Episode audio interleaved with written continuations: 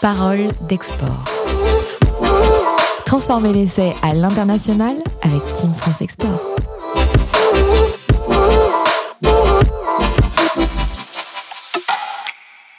À tous les entrepreneurs qui souhaitent conserver et conquérir de nouvelles parts de marché en dehors de l'Hexagone, notamment durant cette crise, je vous propose d'entrer tout de suite dans Parole d'Export et de découvrir nos invités dans ce podcast monté par Team France Export et ses partenaires.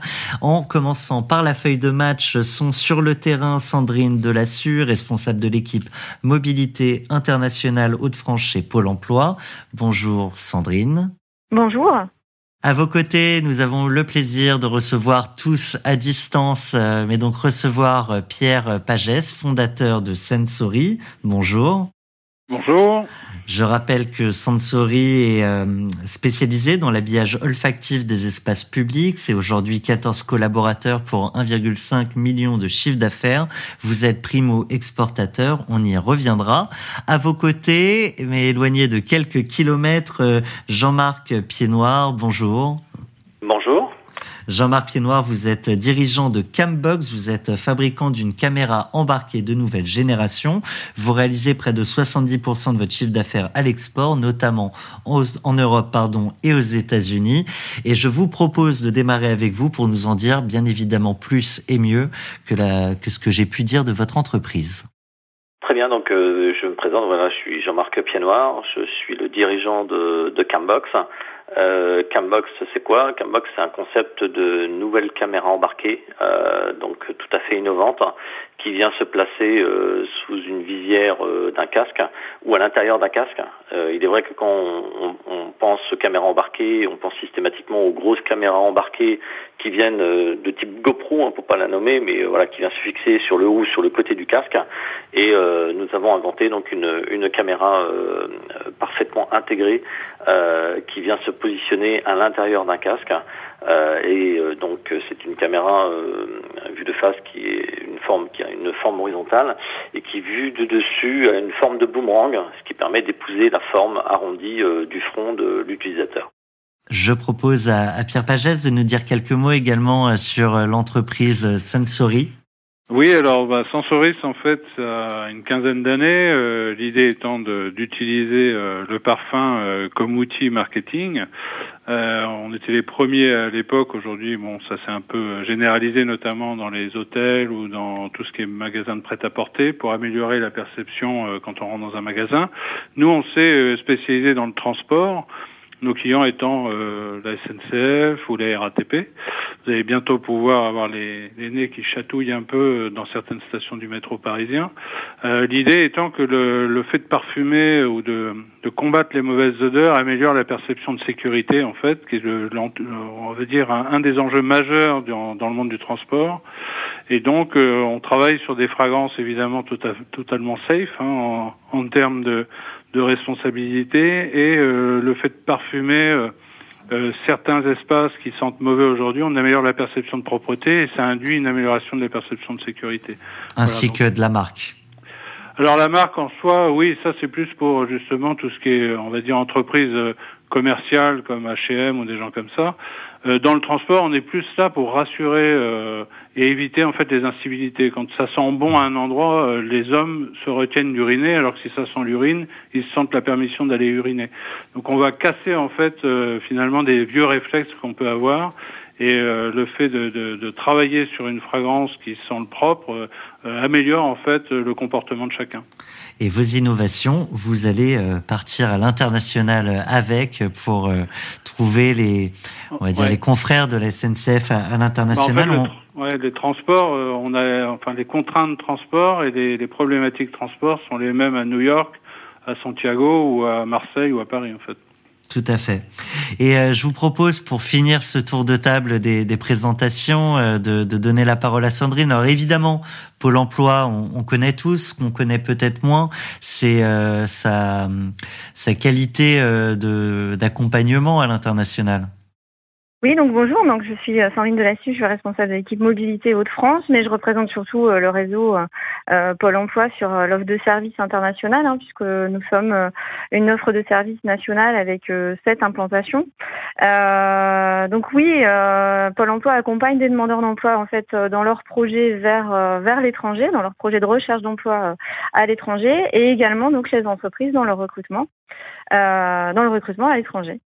Et ça tombe bien, c'est le sujet euh, de notre épisode. Je vous propose de donner officiellement le coup d'envoi avec cette chronique de notre expert chez Business France. On l'écoute après ce jingle. On retrouve Frédéric euh, Rossi, directeur général délégué à l'export chez Business France pour sa chronique. Alors une chronique que j'ai, pas compris au départ, je croyais une faute euh, de grammaire. Euh, l'export c'est le vie et non la vie, mais c'est bien ça. L'export c'est le VIE, c'est le titre de votre chronique. Et oui, bonjour Thomas. Effectivement, l'export c'est la vie des entreprises. Effectivement, vous aviez raison, mais en même temps, ce qu'on voulait dire par le titre de cette chronique, c'était que l'export des entreprises en France, euh, ça passait souvent par euh, ce mécanisme euh, fondé il y a une vingtaine d'années par le gouvernement français que beaucoup d'autres pays nous envient et qui s'appelle le VIE, le volontaire international en entreprise. C'est plus de 90 000 jeunes qui, depuis 20 ans, sont passés par ce schéma-là, à la grande satisfaction des entreprises françaises qui utilisent ce dispositif. Et aujourd'hui, plus de 10 500 jeunes sont actuellement en poste partout dans le monde. Euh, ils ont euh, moins de 28 ans, ils ont une expérience internationale, c'est des talents qui ont envie, qui ont faim euh, et qui contribuent au développement des entreprises françaises, des plus petites et des plus grandes, dans les différents pays du monde. Mais l'export n'est qu'une des composantes du développement international. Et tôt ou tard, finalement, le, le VIE qui a développé le business d'une PME à l'étranger euh, va finalement euh, devenir progressivement peut-être le patron de la filiale locale euh, qui sera nécessaire parce que les activités vont se développer. Et à ce moment-là vont se poser d'autres questions, les questions liées à la structuration des ressources humaines de la filiale locale de l'entreprise. Et là, différentes problématiques doivent être gardées à l'esprit. Euh, d'une part, euh, il va falloir euh, bien structurer son équipe en maintenant les bons équilibres au sein de l'équipe et dans la durée entre les différents statuts de personnel, les expatriés, les VIE, les salariés de, de, recrutement local, entre les ingénieurs et les, et les commerciaux, adresser les sujets liés à la diversité dans certains pays. Bref, euh, tout un tas de questions qui se posent et qui sont liées fondamentalement euh, euh, à la culture du pays et qui doivent donc être adressées comme telles. Le deuxième sujet, c'est où est-ce qu'on va trouver ces talents? Dans chaque pays, on a des habitudes de recrutement différentes, on n'envoie pas des CV partout dans le monde, on n'utilise pas les mêmes sites de, de, de, de, recherche de jobs, de job board, et donc il faut véritablement se fondre dans les habitudes et les coutumes locales là aussi. Le troisième aspect, c'est euh, l'évaluation euh, des différentes composantes du coût global de chaque poste, euh, les salaires, les primes, les différents avantages. Ça, c'est une opération délicate qu'il faut confier à des, à des professionnels. Et puis, le dernier sujet, je crois, et sans doute le plus important, c'est la fidélisation des profils recrutés à l'étranger, parce que c'est là un élément clé de la durabilité de la stratégie de développement de l'entreprise. Et on sait bien ces dernières années que dans certains pays, la volatilité de ces profils est est, très importante et donc il faut euh, bien inclure cette dimension euh, dès euh, les recherches de départ de profil et, le, dès le dimensionnement de l'équipe. Donc pour toutes ces raisons, il faut savoir bien s'entourer quand on crée une équipe à l'international et c'est pour cela que la Team France Export a cherché à sélectionner dans chaque pays du monde les meilleures sociétés implantées localement qui peuvent aider les entreprises françaises à euh, gérer euh, ces aspects cruciaux de leur développement. Alors on va donner la parole et laisser rebondir euh, nos invités sur les propos de Frédéric Rossi, mais juste avant, ce jingle. Oui.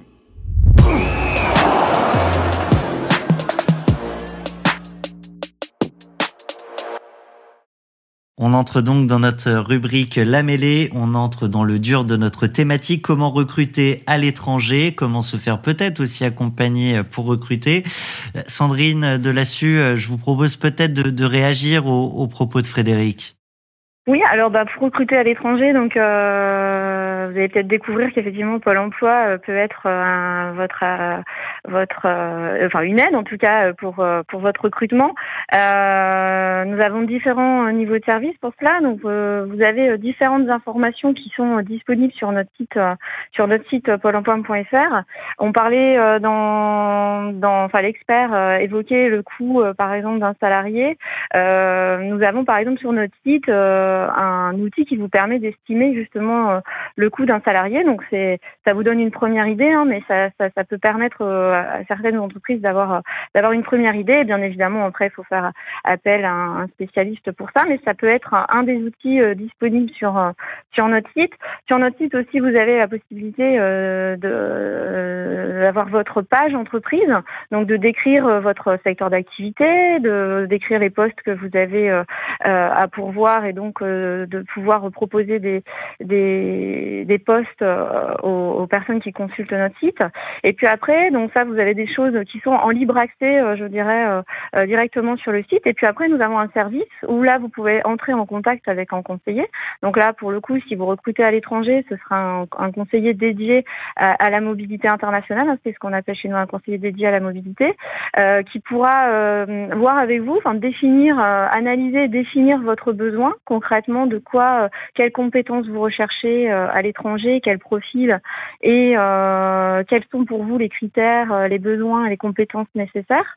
Et puis pourra vous accompagner donc dans la définition de ce projet et ensuite bah, tout le process, je dirais, de d'accompagnement se met en place avec la recherche de candidats donc le candidat, euh, que ce soit des candidats que nous accompagnons, hein, parce que j'expliquais que euh, dans notre offre de service à l'international, nous accompagnons euh, des demandeurs d'emploi vers leur projet de mobilité. Donc nous avons un vivier que nous accompagnons spécifiquement pour pour le départ à l'étranger, mais nous avons aussi tout un vivier d'autres personnes qui ne sont pas forcément accompagnées par nos services dédiés à la mobilité, et qui sont inscrits à Pôle Emploi et qui peuvent aussi être des des candidats potentiels Sandrine, euh, vous, vous évoquez euh, les, candidats euh, français que, que vous pouvez proposer aux, entreprises mhm. françaises. On, recrute parfois également directement en local, à l'international. Il y a, il y a des échanges avec des partenaires dans d'autres pays pour permettre aux, aux entreprises de, de recruter sur place? Alors, nous, nous sommes donc service public de l'emploi hein, et nous faisons partie du service public de l'emploi européen qui s'appelle le EURES, donc qui rassemble l'ensemble des services publics européens en Europe, euh, ce qui nous permet de travailler en partenariat avec eux. Et nous avons un site, euh, un site internet commun dans lequel, euh, dès qu'une offre d'emploi est diffusée sur pôle emploi.fr, elle est automatiquement transférée sur ce site et du coup accessible, se fait accessible aux candidats locaux. Euh, qui ont aussi la possibilité d'accéder à une traduction, parce que les offres, elles sont mhm. diffusées dans les langues locales, donc ils ont accès à cette possibilité également sur le site. Donc ça, ça permet également aux locaux euh, d'accéder en fait à, ces offres d'emploi que nous nous diffusons.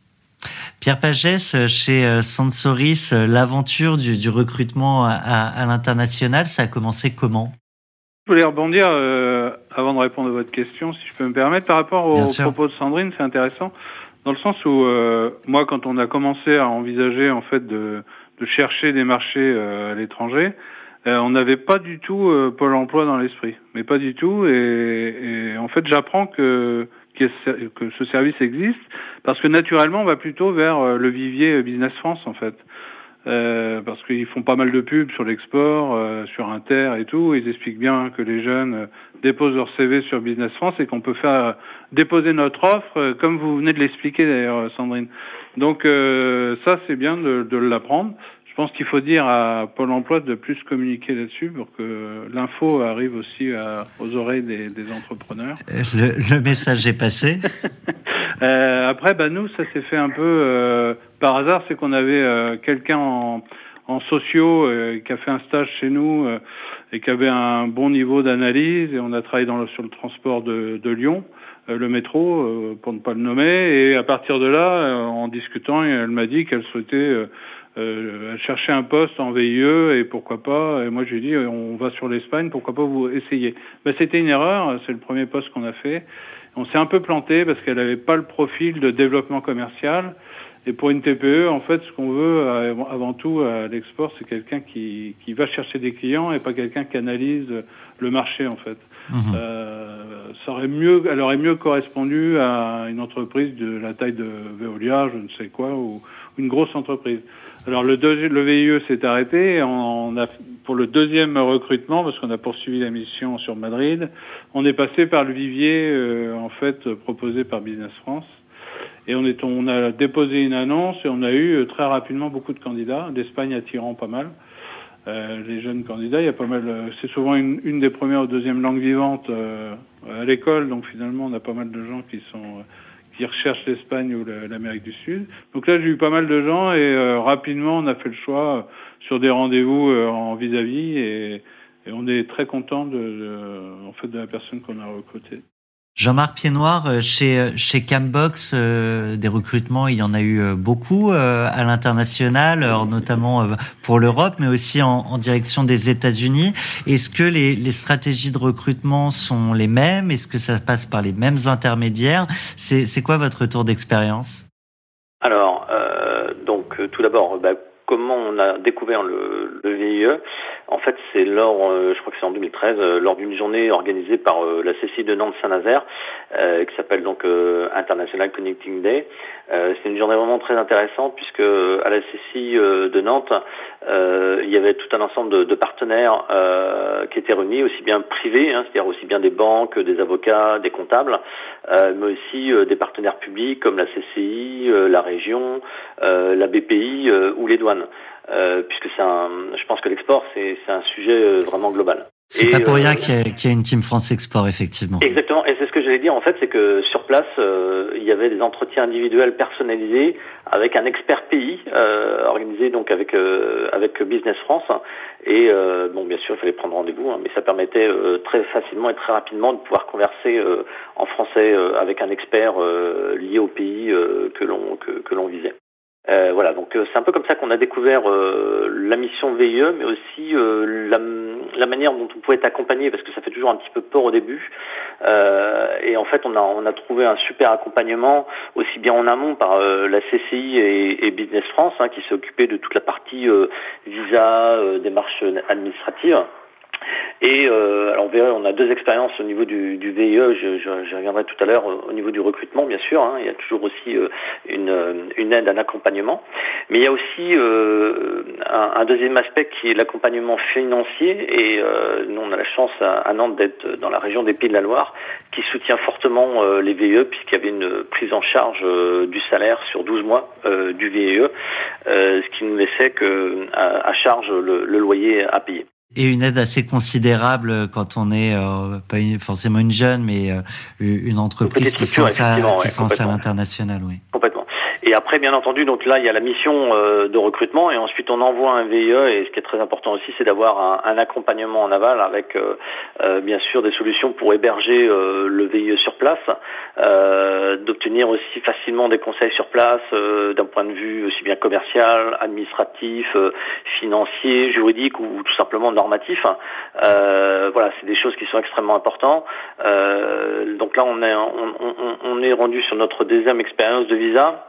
Euh, de pardon de VIE. Euh, à l'origine, en fait, nous avions une stratégie en, en 2015 qui était orientée vers euh, le développement du business euh, auprès des magasins, donc en B2B, et euh, on a fait un virement stratégique avec l'orientation de vente en B2C via nos sites internet. Et l'idée, c'était d'envoyer sur place un VIE dans un premier temps aux États-Unis et puis en fait, euh, j'ai eu une opportunité de recruter euh, l'ami de mon fils euh, qui s'appelle Victor, qui a fait, fait école de commerce international et qui est parti en mission sur place. Et donc on a reconduit sa mission VUE un an supplémentaire. Et depuis, on a créé donc l'année dernière la filiale Cambox America. et aujourd'hui, c'est lui qui a en charge la responsabilité de, de cette de cette filiale. et par ailleurs, donc là, on vient de débuter une deuxième euh, mission euh, en Australie avec euh, Chloé, qui est une, française qui, est, qui a fait des études en commerce international et qui est partie donc à, Sydney.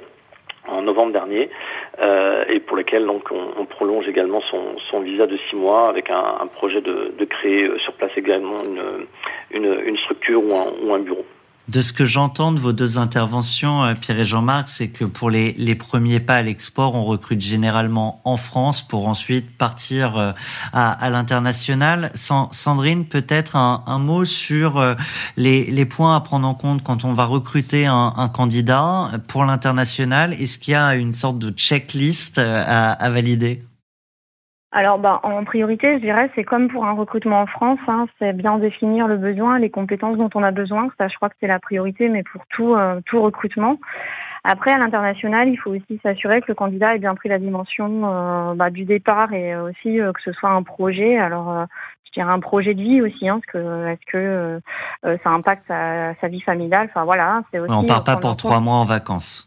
Voilà, c'est aussi voilà prendre en compte euh, les aspects, euh, les aspects euh, familiaux et, et contexte.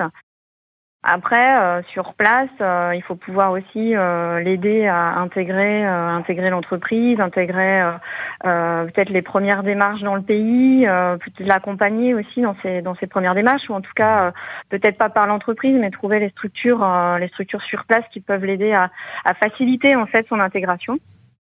Ce à quoi il faut penser aussi euh, côté entreprise, c'est euh, euh, être réaliste en fait dans sa recherche, c'est-à-dire bien se renseigner. Donc ça, ça peut être l'aide apportée par le conseiller, le conseiller Pôle Emploi, c'est être réaliste par rapport au marché du travail et euh, par rapport à son besoin et des, des, potentiels de candidats que nous on pourra euh, proposer et aussi euh, de pouvoir adapter euh, peut-être certains certains besoins qui seront compliqués à, à ou plus difficiles à, à, à trouver en termes de en termes de candidats. Et, Quand vous dites être réaliste, c'est c'est une question qui est liée aux salaires qui sont proposés. Alors par ça exemple. peut être ouais alors ça peut être sur des compétences et quand on cherche des compétences rares il faut aussi que ce soit, en, voilà, que le salaire soit en, soit en, lien et faire attention à ce qu'on peut diffuser aussi en termes d'information, en termes de salaire, euh, parce qu'il y a des conditions effectivement dans chaque pays, des conditions minimales de salaire qui peuvent différents, qui sont différentes de, de, la France. Et du coup, en France, on va diffuser des salaires qui correspondent aux salaires locaux et ça peut, euh, ça peut dissuader les, les, candidats et du coup faire attention à ce qu'on peut diffuser et être euh, dans une fourchette, je dirais, euh, raisonnable de ce que ce que peut être le salaire moyen dans le pays et euh, peut-être aussi expliquer aux candidats. Donc ça, ça peut être aussi le rôle de Pôle Emploi quand on a les candidats et qu'on leur propose les offres d'emploi. On leur explique que c'est des salaires qu'il faut mettre en, en rapport avec le, le, coût de la vie parce que c'est un regard qu'ils n'ont pas forcément. Donc euh, ça, il faut aussi être à la fois réaliste et pouvoir informer le, le candidat qui, euh, des fois, euh, cherche euh, à travailler à l'international, peut chercher des fois une première expérience à l'international, mais qui n'a pas forcément toutes ces notions de coût de la vie, de salaire et de, de ce qu'on peut, euh, ce qu'on peut lui proposer euh, dans sa, dans cette, dans, dans le poste. Est-ce qu'on négocie, euh, Pierre ou Jean-Marc, un, un, recrutement de la même manière quand c'est pour partir à l'international, de ce que vous avez pu connaître dans, dans vos différents recrutements? Euh, Ici en France, je démarre avec vous, Pierre. Euh, non, bah déjà euh, la première des choses, ça a été dit, je crois par Sandrine, faut trouver un candidat qui est hyper autonome. Euh, parce qu'en fait, quand on fait un, comment dire, on crée un poste, euh, bah là pour le pour le mois, enfin pour Sensory, c'était Madrid. La personne se retrouve seule là-bas, euh, n'a pas de contact forcément, et il faut et puis on n'est pas à ses côtés tous les jours. Donc il faut vraiment quelqu'un de super autonome. Alors que si vous embauchez quelqu'un en France, bah, il y a une équipe autour, on peut échanger bah, régulièrement. Donc souvent les VIE, enfin les deux qu'on a eu, nous souffrent quand même de, de l'isolement même si on a effectivement, on se voit par webcam, mais c'est pas pareil, ça remplace pas quand même une ambiance de bureau, euh, même si le télétravail est à la mode. Jean-Marc, euh, côté euh, Cambox, euh, même question, est-ce qu'on recrute de la même manière? Et puis du coup ici, comment comment gère peut-être la, la solitude slash la, fidélisation de ces talents? Alors effectivement, c'est une question qu'on se pose dès le départ au niveau du recrutement. Bon, moi j'ai eu la chance pour le premier VIE de, de, de tomber directement sur sur Victor que je connaissais par ailleurs. Et je savais c'était quelqu'un de, de, très très sérieux et de quelqu'un de très très motivé et autonome. pour ce qui est de la mission VIE en Australie, là on a fait les choses radicalement différentes différemment. On a, on a, on a noué un partenariat donc avec Business France qui a pris en charge le recrutement de, de A jusqu'à Z, c'est-à-dire l'écoute de nos besoins, la rédaction de l'offre. Ensuite, le dépôt de l'offre sur la plateforme CiviWeb et euh, ensuite euh, donc décortiquer euh, énormément énormément de je crois que c'était dû ça a dû être fermé au bout de cinq jours ou six jours tellement il y avait de, de candidatures à analyser voilà. Et, et, le problème voilà c'est que à Sydney bah, il y a beaucoup de, de, candidats qui se sont présentés et qui avaient comme seule motivation d'aller faire du surf là-bas pendant un an. Donc c'est pas du tout ce qu'on recherchait. Et donc, ça ferait des belles images avec votre caméra oui, c'est vrai, c'est vrai, mais bon, c'est pas forcément ce que ce qu'on cherche euh, dans cette euh, dans cette mission-là. Et euh, ce qui a été vraiment super, on a eu un, vraiment un super accompagnement de, de la part de, de Business France qui nous a fait un reporting pour chaque candidat où ils ont évalué leur niveau d'anglais lu, écrit, parlé. derrière les motivations, reposer des, des, des questions. Est-ce qu'ils ont bien compris la mission Parce que là aussi, nous, on travaille beaucoup. Vous parliez d'isolement. Euh, on envoie quelqu'un euh, à Sydney en Australie, mais tous les jours elle est dans son bureau. Hein. Elle ne prend pas sa voiture euh, pour aller faire le tour des États là-bas sur place. c'est vraiment nous on a, on a une approche qui est sur le web de vente en e-commerce et effectivement c'est quand même un, travail sédentaire essentiellement. et voilà donc là l'isolement peut être encore plus important et c'est pour ça qu'on a eu l'opportunité d'envoyer Sydney dans les locaux de Business France à Sydney. Donc elle est euh, à la fois à l'extérieur, mais aussi en même temps à l'intérieur, euh, entourée de, de, Français. Ce qui est, je dirais, vraiment un point important qui est extrêmement pratique, euh, que ce soit aux États-Unis ou à Sydney en Australie, on a eu l'opportunité de passer avec des relais euh, français euh, qui sont soit des filiales euh, d'un cabinet comptable, par exemple aux États-Unis, hein, c'est la filiale d'un cabinet comptable français qui est, est implanté là-bas, et pour Sydney, Business France. Et c'est très important parce que ça rend les choses extrêmement fluides sur des questions toutes simples, organisationnelles comme normatives ou réglementaires ou juridiques, par exemple. C'est un conseil euh, qui, qui peut faire écho, euh, j'imagine, pour les auditeurs. C'est vrai qu'on pense pas forcément, mais il y a d'autres entreprises françaises là-bas et peut-être parfois des, des, mises en relation qu'on peut faire pour euh, pour donner un autre cadre à, à nos équipes. Euh, si vous voulez bien, euh, on peut pas faire l'impasse euh, aujourd'hui sur un, on va dire une déferlante mondiale qui est, qui est le Covid. J'aimerais savoir, euh, et je vais, je vais, vous avez le micro Jean-Marc, je vais rester avec vous, mais en quoi le, Covid a, chamboulé euh, ou pas peut-être. Hein, euh, vous travaillez beaucoup sur le web, mais votre activité à l'international, peut-être la manière de réorganiser l'équipe aussi?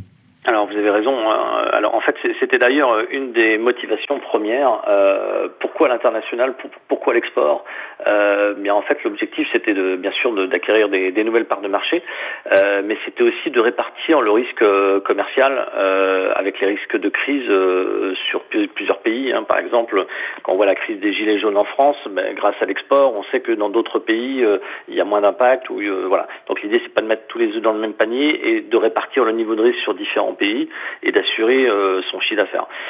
Bon, ben là, euh, très clairement, ce qui vient de se passer avec euh, le Covid, euh, voilà, personne ne l'a vu venir, et, nous on l'a vu venir au fur et à mesure, hein, puisqu'en fait on, gère des statistiques au jour le jour des ventes par pays.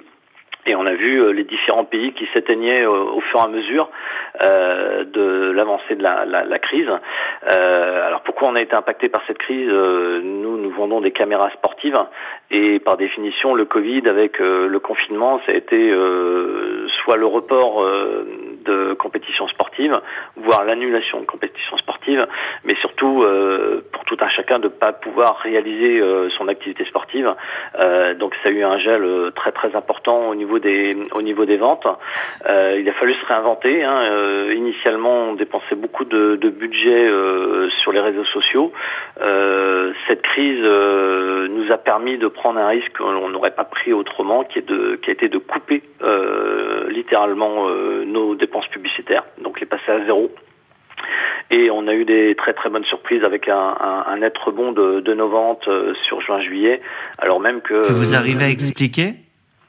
Eh bien, en fait, c'est euh, oui, disons qu'en fait, on, s'aperçoit que même s'il n'y a pas eu, bon, on, a des grosses dépenses hein, publicitaires, mais on n'a pas toujours un taux de transformation constant, et ça n'empêche que, bah voilà, les gens, bon, dans, dans leur esprit, bon, c'est peut-être le début d'une notoriété au niveau de notre marque, qui fait que, voilà, il y a des taux de transformation qui peuvent être beaucoup plus longs que ceux qu'on avait prévus initialement et qui peuvent mettre plusieurs mois en fait hein, à ce niveau-là. Après derrière nous on a retravaillé beaucoup avec euh, nos ambassadeurs, on a republié, euh, on a on a beaucoup boosté euh, nos pages de réseaux sociaux pour diffuser régulièrement puisque les gens étaient chez eux derrière un écran. C'était l'opportunité pour nous de diffuser différentes vidéos réalisées avec nos caméras et de divertir un peu peut-être les gens qui étaient bloqués chez eux. Qui en avaient sûrement bien besoin. Pierre Pagès, chez Sensoris, comment vous avez ressenti, sans mauvais jeu de mots, cette crise? Bah, Nous, euh, ça a été une catastrophe en fait, hein, parce qu'on a euh, bah, sur Madrid, euh, nous on est une activité où on met en place des tests de d'efficacité, on teste des fragrances, on teste sur des zones de passage. Et là, effectivement, tout est fermé bah, depuis le mois de mars, grosso merdo. Hein. On avait signé le Carlton, plusieurs grands hôtels à Madrid et à Bilbao. Et ils ont tous fermé bah, dès le début du Covid, ils ont toujours pas mmh. réouvert. Donc en fait, on a une clientèle qu'on avait commencé euh, avec qui on a commencé à travailler, bah, qui pense réouvrir à peu près au 15 octobre seulement. Quant au transport, bah, les transports c'est pareil. Aujourd'hui, euh, leur problématique c'est pas tellement d'apporter un confort olfactif, mais plus de travailler sur un comment dire de la désinfection avec des, des produits qui sont pas dans notre gamme. Donc là, on est, euh, nous, on a vraiment perdu un an. Ouais. Enfin un an. Pour le moment, elle a démarré en janvier. Bah, dès le mois de mars, elle venait juste de s'intégrer. Et aujourd'hui, euh, bah, je la fais, euh, en fait, je la fais faire des bases de données, mais ça n'a aucun, aucun intérêt. Elle pourrait très bien les faire euh, de chez elle en Bretagne, quoi. Mm. Ouais. Il y a des réflexions, du coup, peut-être sur des ouvertures de nouveaux marchés à partir de votre technologie qui peut peut-être s'adapter à, à d'autres secteurs? Alors ouais, le problème c'est qu'après euh, sur une TPE comme nous, euh, le coût là il est assez conséquent quand même mmh. en termes de perte d'exploitation sur le marché à l'export. Euh, même s'il y a beaucoup de choses qui sont prises en charge, euh, nous notre région ne prend pas en compte le salaire du du VIE euh, ni l'allocation des bureaux. donc on est on est sur un coût relativement important de perte. Alors, on, on se pose la question est-ce qu'on continue ou pas l'année prochaine, mais sur Madrid, ça a pas l'air de sentir bon hein, pour continuer dans, le, dans les jeux de mots. Euh, donc je sais pas du tout. Là, on est un peu, on est un peu perdu et je pense que comme tout le monde, parce qu'en fait, il n'y a pas de, il a pas de visibilité en fait, aucune visibilité. Le, son contrat va finir bah, dans deux trois mois. Euh, donc je sais pas. Là, c'est l'incertitude totale. On a vraiment le sentiment de ne pas avoir eu de chance parce qu'on avait mis en place quand même euh, à la fois les outils. On avait pris un consultant aussi sur place qui nous facture tous les mois sur un contrat d'un an pour l'accompagner, un consultant espagnol euh, avec un gros réseau, mais le réseau il est inexploitable aujourd'hui. Ouais, on peut seulement marquer des marquer les premiers euh, jalons euh, de future collaboration. Ouais. Mm. ouais. Mais en fait, en dans une boîte de 14 personnes, vous avez plus, enfin, vous avez besoin un peu plus que de jalons, quoi. Il faut, oui, faut faire rentrer un peu d'argent aussi. Tout à fait. Sandrine de, de euh, peut-être un, regard euh, assez large de ce que vous pouvez observer chez Pôle Emploi sur l'international, euh, avec peut-être plus d'arrivées. Alors j'imagine qu'il y a un décalage entre les, difficultés que, peuvent rencontrer certaines entreprises, hein, comme l'évoquait Pierre, et, l'arrivée sur le marché à l'export d'un certain nombre de candidats. Alors, euh, nous, effectivement, euh, je dirais ce qui n'a pas été bouleversé euh, pendant cette période, c'est la délivrance de nos services, puisque nos services sont sont délivrés à, distance. Donc euh, là, pour accompagner les entreprises, je dirais, dans leur recrutement, euh, ça n'a pas changé, euh, ça n'a pas changé nos méthodes et du coup, on a pu continuer. Euh, ce qu'on peut développer aujourd'hui en termes de services, c'est quelque chose qu'on avait déjà, qu'on utilisait déjà, mais qui aujourd'hui euh, est développé parce que ce sont les salons en ligne. les salons en ligne, c'est c'est comme un forum emploi qui avait lieu en physique, qu'on qu'on fait de manière plutôt maintenant à distance. Du coup, là, actuellement, on a des gros salons euh, type alternance, donc à, à, dimension nationale. Hein. Alternance, j'ai en tête là euh, le salon APEC, euh, NQT sur des sur des candidats bac plus 3. Euh, donc voilà, par exemple, donc ça c'est des choses qui nous, euh, on a dû s'adapter aussi, même si nos, nos, nos, nos, services sont, sont accessibles, on, on s'est adapté et on essaye de répondre aux besoins des entreprises. Après, la difficulté qu'on peut rencontrer aujourd'hui, c'est ce qui était facilitant avant, c'est bien sûr la zone Europe avec la libre, le principe de libre circulation. Donc là, on est un peu, euh, voilà, il est toujours actif, mais avec les règles sanitaires euh, d'entrée dans les dans les pays qui sont euh, différents aujourd'hui, voilà, qui évoluent et qui sont différents en fonction des pays et qui voilà, qui limitent ou qui, je dirais, allongent le délai de recrutement pour les candidats et pour les entreprises. Donc ça, c'est une difficulté. À peu près la même chose hors Europe, hein, mais bon, nous on avait cette facilité avec les pays européens qu'on a moins aujourd'hui et et un peu plus encore plus compliqué pour la zone hors Europe. Euh, on a euh, forcément là, on, on, observe une augmentation euh, des inscriptions et du coup plutôt, vous connaissez hein, maintenant les, le, ce que nous on appelle le plan jeune et donc les aides aux jeunes pour leur retour, leur retour à l'emploi, hein, les aides de l'État. Enfin voilà, donc on a développé toute cette partie là et dont le salon APEC et NQT en fait partie et on, on, intègre des actions sur sur ce type sur ce type de public. on a d'autres choses aussi type aide à l'embauche, enfin voilà, hein, qui sont mises en place un plan de relance, euh, voilà, de l'État. Donc nous, on est euh, opérateur hein, de ces de ces aides. Euh, après, c'est vrai qu'il y a un volume de demandeurs d'emploi, je disais, qui commence à, à, enfin, on voit, on commence à voir l'impact hein, léger, mais mmh. on, on, le voit. on n'a pas, on n'a pas réellement nous une une baisse des projets de mobilité.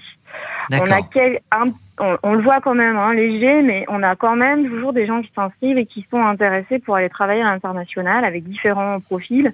Mais euh, ces projets euh, restent, euh, voilà, il reste des candidats quand même, des gens qui s'inscrivent et qui sont des demandeurs qui s'inscrivent et qui sont intéressés pour travailler à l'international. Alors aujourd'hui, on n'a pas une vision de ce que sera les ce que seront les prochaines semaines sur les recrutements et sur les perspectives et les ouvertures de de, de frontières. Et voilà, c'est notre difficulté aujourd'hui, on est on est sur une euh, une phase un peu euh, d'attente.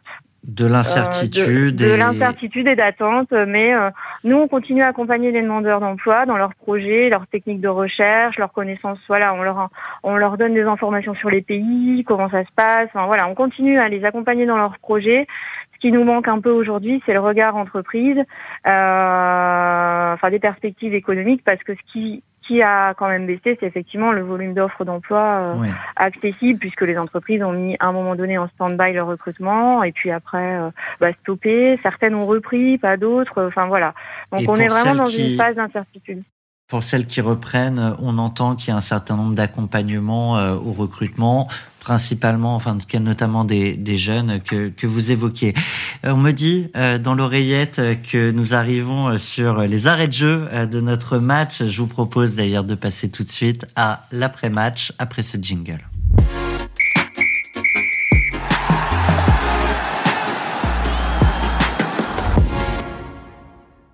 Un après-match où on va jouer euh, avec euh, des passes rapides, si vous le voulez bien. Euh, on va commencer avec les cartons jaunes et les meilleures actions commentées par nos entrepreneurs. Je démarre avec vous, Jean-Marc, sur le carton jaune que vous pourriez vous adresser, peut-être un impair à, à l'international, dont vous avez tiré un certain nombre d'enseignements. Oui, alors effectivement un, des cartons jaunes, euh, bon, c'est un peu aussi euh, un trait de caractère, c'est d'aller euh, des fois un peu trop vite. voilà, très rapidement, on a commencé à faire notre premier chiffre d'affaires à l'export avec avec un distributeur sur place local aux États-Unis. Et il s'est avéré que deux ans après, il y a eu une certaine déception et il a fallu reprendre quasiment de, de zéro avec donc un vrai démarrage et, et, notamment le lancement de, de cette mission VIE. Euh, donc euh, voilà, si c'était à refaire, on, on l'aurait certainement fait un, un, petit peu différemment. En prenant plus le temps. Et si vous deviez euh, commenter votre meilleure action? Alors la meilleure action, euh, bah, c'est celle, je pense, qu'on est en train de faire actuellement, hein, c'est-à-dire, euh, bon, il y a, y a, la problématique de l'export euh, liée au Covid, nous, on a considéré que c'était une opportunité pour accélérer euh, puisque voilà, nous on est on est tout petit, hein, on est le petit poussé euh, dans, dans ce monde des fabricants de, de caméras embarquées, et euh, je considère qu'une entreprise qui a 1500 salariés, elle a 1500 fois euh, le problème que l'on rencontre. Euh, donc je pense qu'au contraire, c'est maintenant qu'il faut accélérer. Donc on a profité pour accélérer sur la partie communication et marketing, en repensant les logos, la marque, en sortant notre nouveau site internet, et puis on a finalisé nos travaux de recherche et développement pour lancer notre nouveau produit, la Cambox euh, de quatrième génération, la Cambox V4 qui là aujourd'hui est, disponible et euh, qu'on commence euh, à exporter et, à livrer à travers le monde. donc voilà, donc je pense que c'était, je pense une, réelle opportunité d'accélérer dans, ce moment de doute et de continuer à accélérer malgré le, le, contexte difficile pour tout le monde. Tout à fait. Pierre Pagès, cette même question, meilleure action, carton jaune? Bah, carton jaune, je crois que c'est ce que je disais tout à l'heure. On n'a pas pris euh, la mesure en fait de l'éloignement euh, du VIE, mhm. euh, le premier en tout cas, et du coup, on n'a pas su l'accompagner. en fait, il s'est isolé de plus en plus jusqu'à être totalement inefficace parce qu'en fait, on n'allait pas le voir assez souvent et on était convaincu d'avoir embauché quelqu'un qui avait déjà les épaules pour vivre seul et pour euh, travailler seul en fait. donc ça c'est vraiment carton jaune. Mm. Et là je vois sur le grand écran votre meilleure action qui s'affiche. Est-ce que vous pouvez la commenter? Meilleure action, non, bah tout simplement je pense qu'on a été meilleur sur le deuxième VIE. On a un petit peu euh, analysé les erreurs et euh, on a embauché un consultant qui a accompagné. Et c'est vrai que notre deuxième VIE est beaucoup plus efficace. Et malheureusement, la crise du Covid est arrivée, mais je pense qu'on était dans le bon, le bon timing sinon. Eh bien, je propose à Sandrine Delassu de partager avec nous euh, ses pronostics sur l'avenir du, commerce mondial, peut-être avec une spécificité bien évidemment euh, sur le recrutement. Si vous prenez votre boule de cristal, à quoi ça ressemble demain? Alors, euh, bah, je l'ai dit tout à l'heure, hein, je pense que les perspectives avec la crise sanitaire actuellement sont difficiles à, à donner. Hein, donc, euh, moi, j'ai toujours une vision positive des choses. Donc, euh, je dirais que tout ça va nous permettre peut-être de redéfinir une nouvelle économie, une nouvelle, nouvelle façon de travailler, une nouvelle façon de faire le commerce, peut-être. Voilà, donc se, se réadapter. Mais c'est vrai qu'à aujourd'hui, je pense que même en, en, consultant les différents rapports OCDE, Commission européenne, européenne, pardon, voilà c'est difficile d'avoir une vision euh, euh, à quelques semaines à quelques mois, à quelques années euh, de, des perspectives économiques. Je me, je me bien de faire des, des, pronostics, voilà. Mais en tout cas, une, une vision, un, espoir positif de de, renouvellement et de réadaptation de nos, nos façons de travailler et de notre façon de faire du commerce peut-être. Effectivement, en tout cas, l'avenir sera celui qu'on décide de créer. Euh, je vous annonce que nous arrivons à la fin de cette émission avec Sandrine Delassu, Pierre Pagès et Jean-Marc Piednoir. Vous venez d'écouter Parole d'export que vous pouvez retrouver sur l'ensemble de vos plateformes audio préférées. Si vous avez apprécié, n'hésitez pas à nous y laisser des petites étoiles ou encore à vous abonner. Parole d'export revient chaque semaine sur les cinq thèmes clés de tout projet export, stratégie, financement, ressources humaines, réglementation ou encore logistique.